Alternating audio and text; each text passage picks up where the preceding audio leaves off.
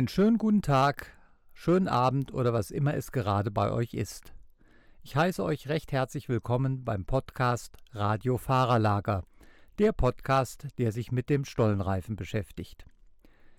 Ich heiße euch herzlich willkommen und ich heiße hier an meiner Seite herzlich willkommen den Jens Pester.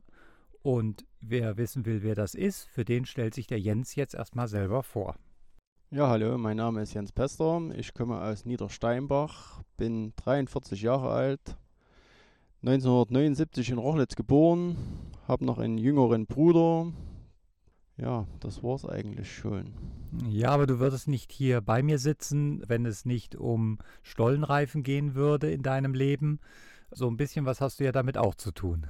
Ja, ich bin schon ein paar Jahre sechs Tage fortgefahren, viele Jahre DM gefahren, ab 2000 bis 2015 aktiv, habe mich dann ein bisschen zurückgezogen, äh, Familienplanung, Hausbau, ja, und das Alter spielt natürlich da auch eine große Rolle, dass man da nicht mehr so weit vorne mitfährt. Ja. Ja, und trotzdem sitzen wir beide jetzt hier wieder zusammen und hier ist halt tatsächlich mitten in Frankreich im Zentralmassiv, wo gerade die Six Days stattfinden. Und zufällig bist du nicht hier, sondern du bist Teilnehmer, aktiver Teilnehmer. Seit wann machst du denn schon Six Days? Ja, meine erste Six Days war 2004 in Kielce. So, das ist jetzt aktuell meine neunte Sechs-Tage-Fahrt hier in Frankreich. Ja. Und was ist das Besondere an den Six Days für dich? Ja, angefangen hat das ja mal, die Six Days, wo ich angefangen habe mit Motorradfahren, war das eigentlich das Highlight oder das Event überhaupt. Da gab es ja noch keinen Red Bull Rumäniacs oder Erzberg gab es zwar schon, aber so diese ganzen Red Bull-Geschichten, was es jetzt ja am Markt gibt, gab es damals noch nicht und da war das halt das größte Highlight, wo ich immer gerne mal dran teilnehmen wollte. Das hast du ja dann auch gemacht und trotzdem bist du jetzt dabei geblieben. Was ist das Besondere für dich? Ja, der Reiz, an seine Grenzen zu gehen, das ganze Flair, das alles aufzusaugen hier.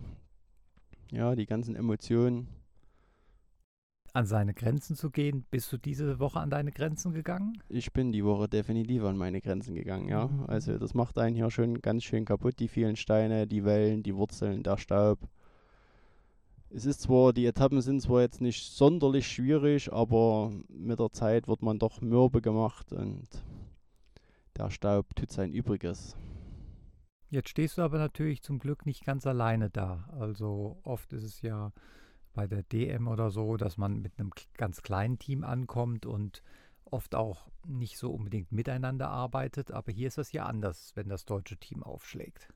Ja, das ist alles, das ist das, was mir eigentlich am allermeisten gefällt oder warum ich das eigentlich noch mache, weil hier ist eigentlich alles organisiert. Ich brauche mich nicht groß um irgendwelche Betreuer kümmern, die mich betreuen. Ich tue die Lizenz kaufen. Ich kümmere mich um den anderen restlichen Papierkram, der da zu erledigen ist. Obwohl Papierkram kann man ja gar nicht mehr sagen. Das wird da mittlerweile alles online erledigt. Früher, als ich angefangen habe, da gab es noch Zettel. Da wurde eine, ein Formular ausgefüllt und dann wurde dann wieder zurückgeschickt. Das hat früher zwei bis drei Wochen gedauert, bis man da mal eine Lizenz hatte. Heutzutage da drei Klicks und man hat innerhalb von drei Tagen seine Lizenz zu Hause. Das macht das Ganze natürlich etwas einfacher. Es ist halt viel moderner. Hast du denn der Schritt gehalten jetzt?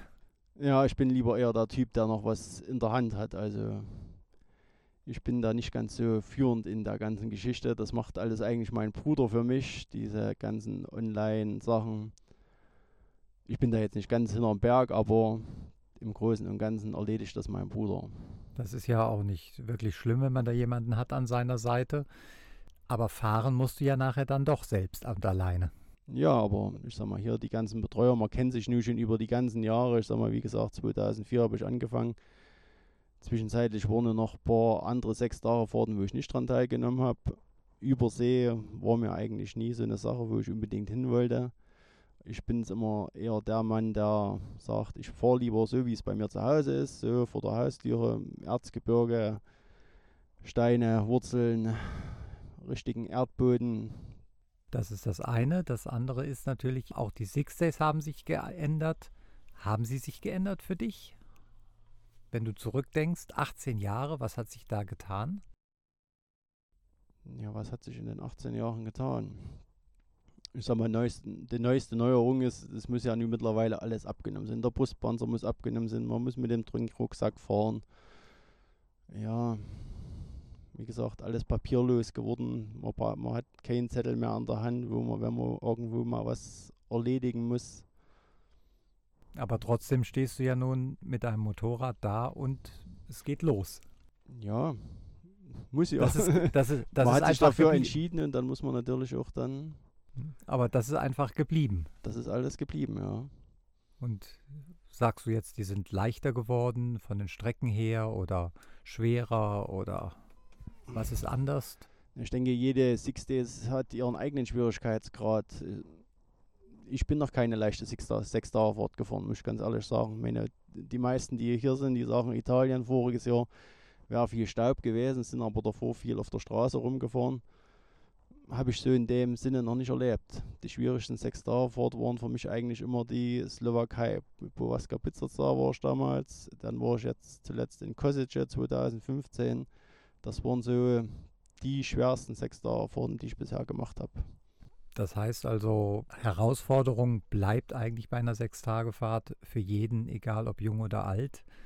Der Nachteil ist natürlich, selbst wenn man schon so lange gefahren ist, man sieht nie, wie gut die anderen fahren. Ja, gut. Dafür gibt es mittlerweile YouTube, wo du dir sowas angucken kannst, wenn du das willst. Ja.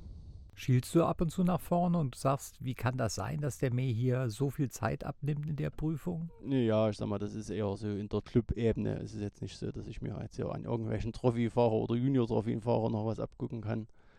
Mit 43, denke ich, bin ich eher ein Urgestein der ganzen Sache, ja. Das ist auch einer der Gründe, warum wir uns hier unterhalten, weil du eben einen langen Zeitraum selbst erlebt hast vor allen Dingen auch selbst finanziert. Denn es war ja nie so, dass du ein Werksfahrer warst und gezwungen worden bist, Six Days zu fahren. Ja, ich sag mal, Sponsoren hatte ich schon in dem Sinne. Wir hatten 2001 gab es über Niki Neubert damals ein äh, Yamaha Deutschland-Team mit Mirko Knorr und Rüdiger Bachmann. Da bin ich gefahren, das ging zwei Jahre lang.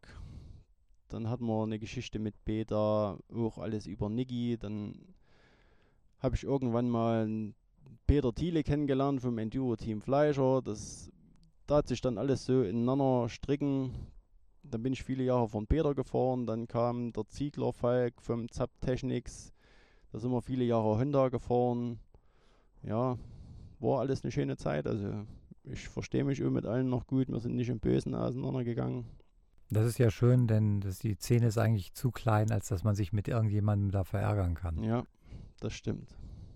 Und letztendlich braucht man dann doch mal eben schnell irgendwas von irgendwem.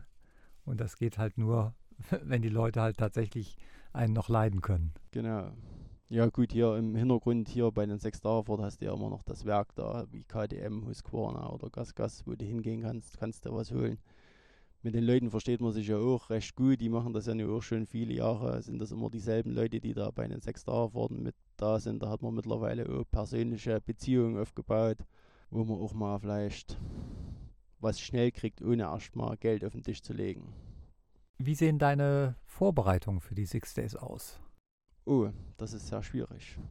Ich bin dreifacher Familienvater. Ich habe eine große Tochter, die ist sieben und zwei Zwillinge die sind jetzt dreieinhalb. Da bleibt nicht viel Zeit zur Vorbereitung. Also meine eine Vorbereitung für die sechs Tage Fahrt war wöchentliches Trainingsprogramm drei Stunden. Also sonntags, vormittags eine anderthalb Stunde und mittwochs eine anderthalb Stunde abends. Viel mehr war da nicht. Kannst du das jedem empfehlen, wenn er sagt, ich will gerne mal Six Days fahren, aber so viel Zeit hätte ich dann doch nicht? ich denke, man sollte schon wissen, auf was man sich einlässt. Also es ist dann schon so, dass man dann die letzten Tage schon ganz schön beißen muss. Das ist jetzt kein Zuckerschlecken. Auf was lässt man sich denn ein als Neuling, wenn man sagt, ah, ich will dann auch mal Six Days fahren? Hm, auf was lässt man sich ein? Ja, man sollte ja schon erstmal die grundlegenden Sachen beherrschen, schrauben. Das ist ja eine, eine Grundvoraussetzung dieser ganzen Sache dass man alleine dieses Motorrad schreiben kann. Kann, ja, kann dir ja niemand helfen. Du bist ganz auf dich alleine gestellt. Reifen wechseln, irgendwas wechseln, etc. bb. da kommen so viele Sachen. Dann kommt, du hast ja nur diese Viertelstunde abends, die zehn Minuten früh im Vorbereitungsraum. Also du solltest schon ein gewisses Fingerspitz oder handwerkliches Geschick haben, um das Motorrad auch vorzubereiten. Und dann kommt noch das Fahren dazu. Bei der deutschen Enduro-Meisterschaft oder beim Enduro-Pokal ist ja nun Mechanikerhilfe oder Hilfe von Fremden erlaubt. Das heißt, wenn du ins Ziel kommst, beziehungsweise zur Zeitkontrolle, stellst dein Motorrad hin und lässt die Leute mal machen. Das geht halt bei den Six Days nicht. Ja, das ist halt hier alles ein bisschen anders. Hier musst du selber ran und da musst du wissen, was du machst. Hier ist fremde Hilfe verboten. Alles, was der Helfer machen darf, ist den Tankdeckel auf und Sprit reinfüllen, den Öldeckel auf und Öl reinfüllen, der darf noch nicht mehr Öl ablassen, glaube ich, oder? Ne, euer Öl darf er ablassen. Aber Ja. Motorschutzwanne abschrauben, sowas ist schon wieder Sache des Fahrers. Mhm. Und dasselbe gilt natürlich komplett mit dem Reifenwechsel. Und wenn du sechs Tage unterwegs bist, muss man halt schon zwischendurch mal Reifen wechseln. Wie oft hast du es gemacht? Täglich abends hinten und alle zwei Tage vorne.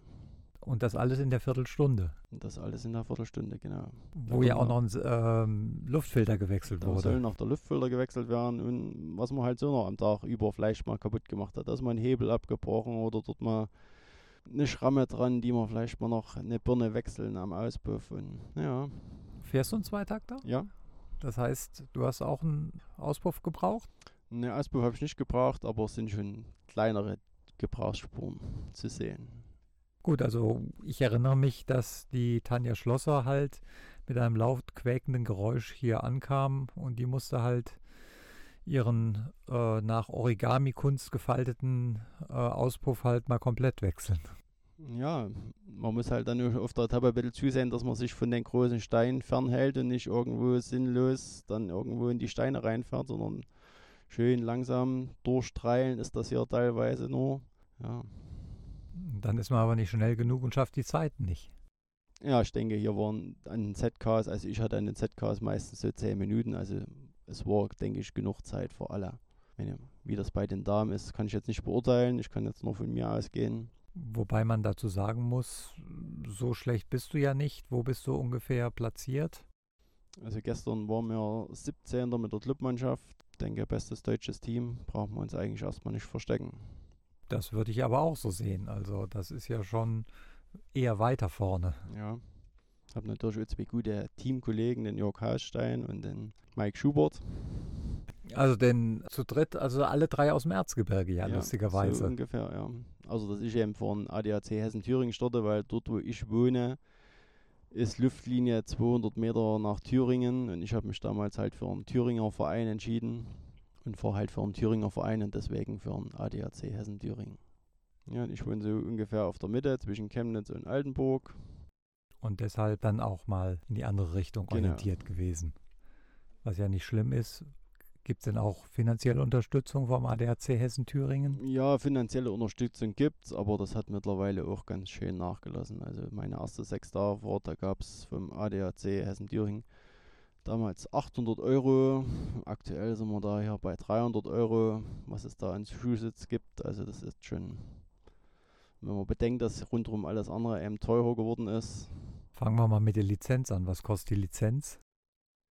Und die 6 Days Jahreslizenz kostet glaube ich 160. Ja, dann brauchst du noch die A-Lizenz. Wollte ich gerade sagen. Die, die Obwohl mittlerweile geht es ja auch mit einer B-Lizenz, die sechs Tage vorzubestreiten.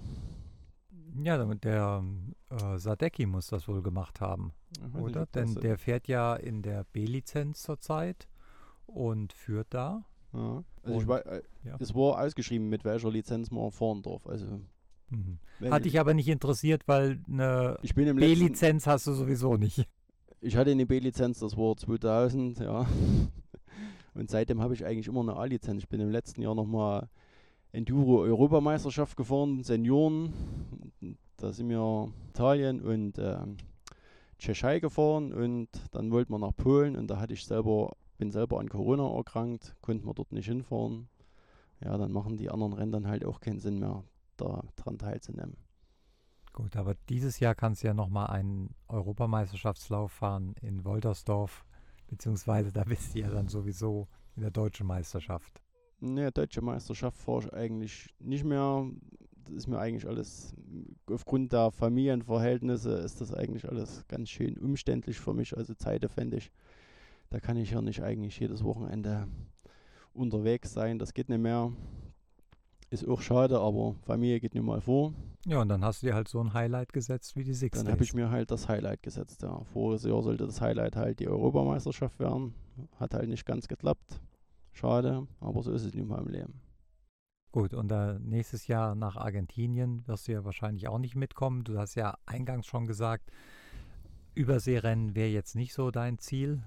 Nee, ich denke, das wird auch finanziell den Rahmen sprengen. Also ich weiß nicht, wer das dann noch finanzieren kann oder will überhaupt. Ich denke, wenn man mal so hört, was so ein Container vor Schiffen mittlerweile kostet, ich denke, da ist vielleicht der Eigenanteil nächstes Jahr bei 5.000 bis 6.000 Euro hier.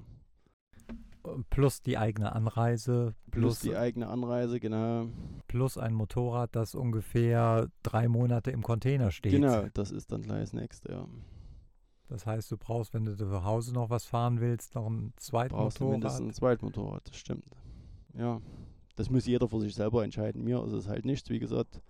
Ich habe es lieber gerne, wenn es wie zu Hause ist, der Untergrund. Darum bin ich eigentlich auch hierher gefahren oder generell Kielce, Slowakei. Das waren eigentlich immer so meine Highlights. Hm. Gibt es bei euch auch so viele Steine wie hier? Ja, bei uns gibt es schon Steine, ja. Steine, Wurzeln. Wobei ich mir gedacht habe, wenn ich hier diese Felder gesehen habe, wo die Steine halt drauf liegen oder drin sind und ob da ein Bauer bei uns überhaupt noch sagen würde, das ist noch überhaupt noch zu bestellen. Ich glaube, die, die, die Felder haben die schon recht gut im Griff. Also dass da liegen nicht so viele Steine. Die haben ja an den, den ganzen Feldrändern haben die ja überall diese Mauern aufgesetzt, vermutlich aus den Steinen, die sie von den Feldern runtergelesen haben. Und dort fahren wir dann lang zwischen diesen Steinmauern. Und über die Steine, die halt noch im Wald liegen, überall. Genau, das ist dann gleich noch, das kommt noch dazu, erschwerend. Ja, das ist schon sehr spannend. Und weißt du jetzt schon, was du nächstes Jahr machen willst? Das kommt eigentlich ganz darauf an, wie nächstes Jahr vielleicht die Europameisterschaftstermine liegen. Würde ich schon gerne nochmal Europameisterschaft Senioren fahren, eine ganze Saison. Ja, aber gut, das hängt jetzt vielleicht alles ein bisschen damit von ab, wie entwickelt sich ja die ganze Geschichte mit Benzinkosten etc. pp. Das ist ja mittlerweile auch gerade nicht mehr feierlich, was da hier passiert in Deutschland. Also, liebe Zuhörer, wenn ihr wissen wollt, wie Jens Pester sich für nächstes Jahr entscheidet, bleibt einfach dran am Radio Fahrerlager. Wir werden wieder ein Update machen mit allen offenen Fragen beziehungsweise alle offenen Fragen beantworten. Ich danke dir, dass du dir Zeit genommen hast und wünsche dir jetzt noch eine erholsame Nacht, denn morgen ist der letzte Fahrtag. Danke.